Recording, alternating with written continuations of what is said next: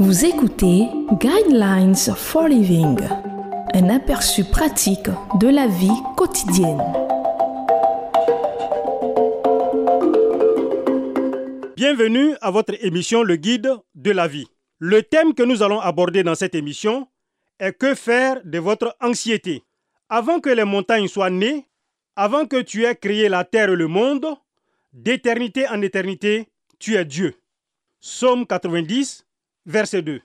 Les experts en santé comportementale impliqués dans la recherche ont été surpris de constater que l'anxiété est bien plus problématique que la dépression, comme le croyaient certains professionnels. Les femmes sont les plus touchées ou troublées par l'anxiété et elles ont plus tendance que les hommes à chercher de l'aide. Mais quand il s'agit des catégories d'âge, les moins de 45 ans et surtout les jeunes adultes sont parmi les plus touchés.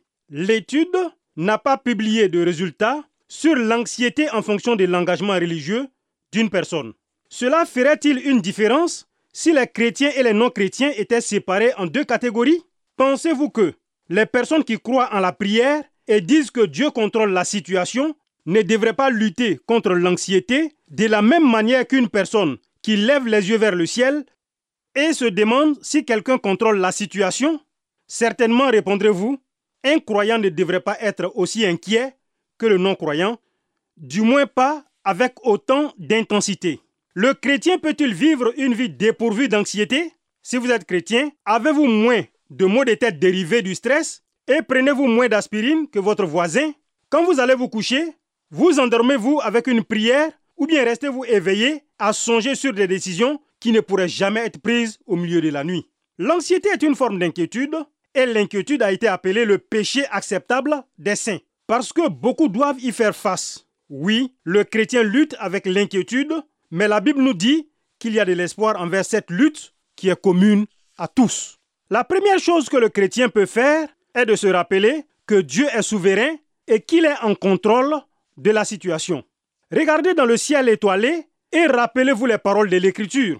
Avant que les montagnes soient nées, avant que tu aies créé la terre et le monde, d'éternité en éternité, tu es Dieu. Somme 90, verset 2. Cela rend nos préoccupations beaucoup plus petites. La deuxième chose à faire est de se rappeler que la prière, non l'inquiétude, change les situations. Vous pouvez sincèrement demander au Seigneur de prendre en charge votre problème. Puis, croyant qu'il l'a fait, essayez de vous décharger de ce fardeau au pied de notre Seigneur. Pierre a écrit, Déchargez-vous sur lui de tous vos soucis, car lui-même prend soin de vous. 1 Pierre chapitre 5 verset 7. Le psalmiste a écrit Remets ton sort à l'Éternel et il te soutiendra. Il ne laissera jamais trébucher le juste. Somme 55 verset 23. Maintenant, il est possible que le problème qui vous concerne soit une vraie préoccupation. Qui mieux que Dieu lui-même pourrait résoudre les détails de votre problème? Lorsque la Bible dit, en effet, lui n'est pas faible envers vous, mais il est puissant parmi vous. 2 Corinthiens chapitre 13, verset 3. Pouvez-vous envisager de remettre votre anxiété entre les mains de Dieu en la laissant là auprès de lui? Le Seigneur nous appelle et nous dit, Venez à moi vous tous qui êtes fatigués et courbés sous un fardeau, et je vous donnerai du repos. Matthieu chapitre 11, verset 28.